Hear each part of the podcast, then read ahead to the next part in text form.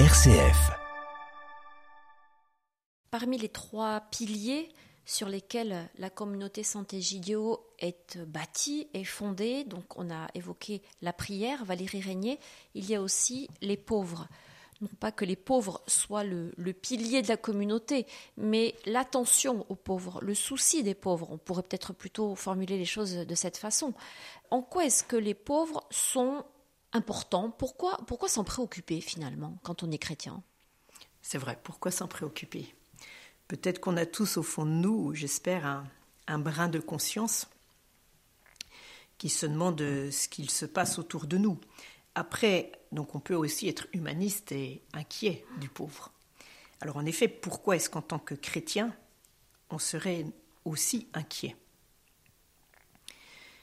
Il me semble que voilà, déjà, c'est une question humaine, et puis ensuite, pourquoi pas spirituelle. Et dans cette spiritualité-là, il y a donc la vie de Jésus dans ses écrits, dans les évangiles. On voit que Jésus passe plus de temps avec les pauvres qu'avec ceux qui sont bien portants. Ou les puissants. Ou les, ou les puissants, ceux qui ont du pouvoir, mmh. en effet. Et ça, ça a toujours été une question. Pourquoi est-ce que Jésus passe son temps, finalement, avec les désœuvrés, les boiteux, les aveugles, et puis tous les miracles qu'il commet pour justement les guérir. Donc c'est pas qu'il est avec eux et qu'il constate. Il est avec eux et ensuite il les guérit pour qu'ils aillent mieux et qu'ils soient à nouveau eux, qu'ils puissent être bien portants et apporter la bonne nouvelle. Donc il me semble qu'en effet, il y a, je dirais, une présence secrète de Dieu euh, en chacun de nous et cet éveil, ce réveil dont je parlais euh, hier, par rapport à ce qui se passe dans le monde. il me semble que c'est difficile de vivre de manière comme cela en pensant que tout va bien et qu'il n'y a rien, tout ce qui se passe autour de nous, ou alors c'est aux autres de régler les problèmes. Que ça ne nous concerne pas. Voilà, qu'on ne serait pas quelque part responsable. Bien sûr, on n'est pas responsable de tout, mais il me semble qu'en tant qu'être humain, on a quand même. On est concerné en tout on cas. On est concerné, on moins. a une place dans la société. Et on est un citoyen, une citoyenne, soit chrétien, soit croyant, soit pas croyant, soit humaniste, mais on est tous responsables à quelque niveau que ce soit. Et il me semble qu'en effet, quand on rencontre une personne pauvre, nous chrétiens, on a encore une fois beaucoup d'aide, puisque on a toute la Bible qui nous parle des boiteux. Je pense euh, à Matthieu 25, le jugement dernier. L'évangile de Matthieu. L'évangile de Matthieu. Qui justement, le jugement dernier, où on nous dit bien que si on rencontre une personne pauvre, il faut être auprès d'elle. Si on rencontre une personne affamée, il faut lui donner à manger. Si on rencontre une personne nue, il faut la vêtir. Si on rencontre une personne prisonnier, prisonnière, il faut aller la visiter. Donc, il me semble qu'il y a là aussi un enseignement euh, dans la Bible, dans les écrits de Jésus, qui nous rend plus proches, en tout cas qui nous oriente et qui nous dit aussi comment faire pour être plus proche du pauvre. Pas comme un assistanat, parce que derrière, il y a l'espérance que cette personne-là, une fois qu'elle a retrouvé, qu'elle est reconnue en tant qu'être humain, parce qu'être pauvre, parfois, c'est perdre sa dignité. Et il n'y a rien de plus horrible que de perdre sa dignité. On parle souvent de scandale. Moi, je suis scandalisée par le nombre de réfugiés qui meurent en mer Méditerranée. Je suis scandalisée par le nombre de personnes en France qui vivent dans la rue. Donc, que faire par rapport à ce scandale? Il me semble qu'on peut tous faire quelque chose, on a tous une responsabilité. On a une responsabilité chrétienne. Et là, je, je pense en effet peut-être même au sacrement du frère dont parle Saint Jean de Chrysostome. C'est-à-dire? Parce que Saint Jean de Chrysostome, en effet, il parle euh, du sacrement de l'autel, donc en effet, c'est un sacrement, l'Eucharistie, mais il parle aussi du sacrement du frère.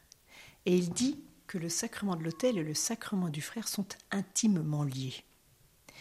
Et il y a Olivier Clément, un grand théologien du XXe siècle, qui lui a dit aussi, en reprenant Saint Jean de Chrysostome, il a dit peut-être que le divorce s'est fait entre le sacrement de l'autel et le sacrement du frère, peut-être faudrait-il y repenser.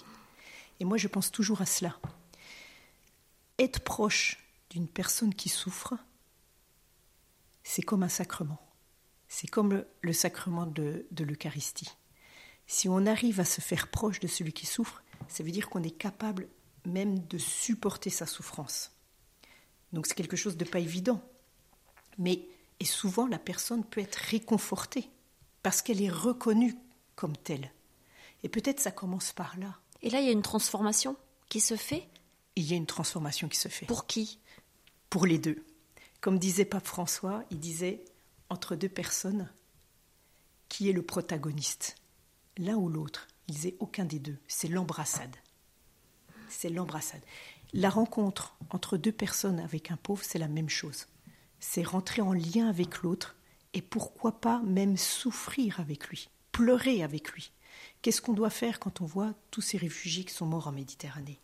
La première chose, c'est pleurer. Après, on peut peut-être penser, on peut imaginer, on peut rêver des solutions alternatives pour éviter que ça recommence. Mais d'abord, ça s'appelle la compassion. Tout ce que vous venez de nous dire là, Valérie Régnier, est-ce que ça prend une dimension particulière à Noël Oui, parce que Noël, c'est Jésus qui naît au milieu de nous, comme un pauvre, un nouveau-né. Vulnérable Vulnérable, pas orphelin. Il n'est pas orphelin, il a un père et une mère, mais il est vulnérable. Et avec son père et sa mère, ils vont tout faire, en tout cas son père et sa mère vont tout faire pour le sauver. Mais c'est, c'est un nouveau-né. Donc il est complètement vulnérable, il est complètement pauvre. Et si on ne se préoccupe pas de lui, il meurt. Et comme vous l'avez dit précédemment, il choisit, en tout cas il naît dans des circonstances pour le moins euh, dépouillées. Et inhospitalières. Et inhospitalières. Il ne, ne naît pas dans un contexte confortable et sécurisé. Du tout. Et ça, peut-être, des fois, on l'oublie à Noël, puisqu'en euh, Noël, en effet, c'est une fête très joyeuse, et tant mieux, et avec beaucoup de lumière, et, et les cadeaux. Et, et c'est important de garder cette dimension-là. Mais il ne faut pas oublier d'où on vient. Nous, chrétiens, on vient de cette naissance-là qui est quand même très pauvre. Très pauvre, mais très riche en même temps. Riche de quoi? Ben, Riche de l'amour d'une mère qui a dit oui, d'un père qui n'a pas renié son épouse, qui n'était même pas son épouse, et donc surtout d'une incarnation d'un petit enfant qui va incarner le, Dieu tout-puissant. Dans ce sens-là, il y a des choses, des forces insoupçonnables, secrètes, souterraines, qui nous aident aussi dans la prière. Parce que dans ce nouveau-né, il y a tout ça. Il y a aussi le cosmos, il y a l'histoire. Il y a notre histoire, mais il y a l'histoire avec un grand H il y a le cosmos aussi. Donc, on est à la fois dans quelque chose de très très concret, nouveau-né, et en même temps dans quelque chose de très global, très mondialisé, je dirais même très cosmologique. Et c'est tout à la fois. Donc il y a un grand mystère. Il y a un très grand mystère, mais qu'on peut toucher et qu'on peut vivre le jour de Noël. Nous, en tout cas, à Sant'Egidio, c'est ce qu'on fait. Et donc, ça va faire 40 ans exactement cette année que la communauté accueille le 25 décembre midi les pauvres autour de sa table. Et on reçoit en fait nos amis pauvres le 25 décembre midi comme nous recevons à la maison pour Noël. Donc c'est un festin, un festin de roi. C'est un vrai repas de Noël. C'est un vrai repas de Noël avec les petits plats dans les grands, encore une fois comme si euh, on était à la maison. Et même à la fin, le Père Noël arrive avec un cadeau personnalisé pour chacun. Déjà, ce sont des invitations. Nous invitons nos amis à table et ensuite, le cadeau est personnalisé. Je vous assure, moi j'ai chaque année la même expérience. C'est là, à un moment donné, on ne sait plus qui sert et qui est servi. Il y a comme une égalité. On ne sait plus qui est qui, comme si les visages quelque part se transformaient. Je vous assure que c'est un petit goût de paradis. Moi, à chaque fois, je me dis, ça doit être ça le paradis. Parce que les frontières tombent Les frontières tombent et il y a une, une joie calme, sereine. On est à table ensemble, c'est la convivialité, c'est autour d'un repas.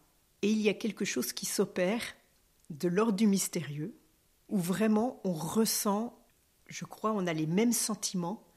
Et je pense que nos amis, en effet, les plus pauvres, s'ils ressentent ce que nous on ressent, bah, c'est merveilleux parce que c'est une reconnaissance de la dignité humaine. Valérie Régnier, avoir mis comme ça les pauvres au cœur de votre spiritualité, est-ce que c'est une, une apologie de la, de la faiblesse, de la pauvreté, de la misère? Non, non, non, parce que. Alors, il y a le mot pauvre et il y a la pauvreté. La pauvreté existe. Dans les béatitudes, on ne dit pas bienheureuse la pauvreté. On dit bienheureux les pauvres. Donc ça, c'est important. La pauvreté, personne ne la veut, je crois. Il faut même lutter contre, et c'est ce que vous faites. Exactement. Dans la mesure de vos possibilités à Saint-Égidio. Et on redonne la dignité aux pauvres. Ce qu'on redonne avant tout, c'est la dignité. Et la dignité, pour quelqu'un dans la rue, ça peut être un toit. Pour quelqu'un qui n'a pas de travail, c'est un travail. Vous voyez, pour un réfugié, c'est des papiers. Donc, c'est à combattre. C'est un combat. La pauvreté est un combat. Mais qu'on doit vivre ensemble. Et c'est un combat, je dirais, fraternel, de tous. C'est pas qu'il y en a qui sont plus doués que d'autres. C'est vraiment un, un, combat aussi intérieur, de se mettre en route à un moment donné, et un choix. À demain. À demain. Merci.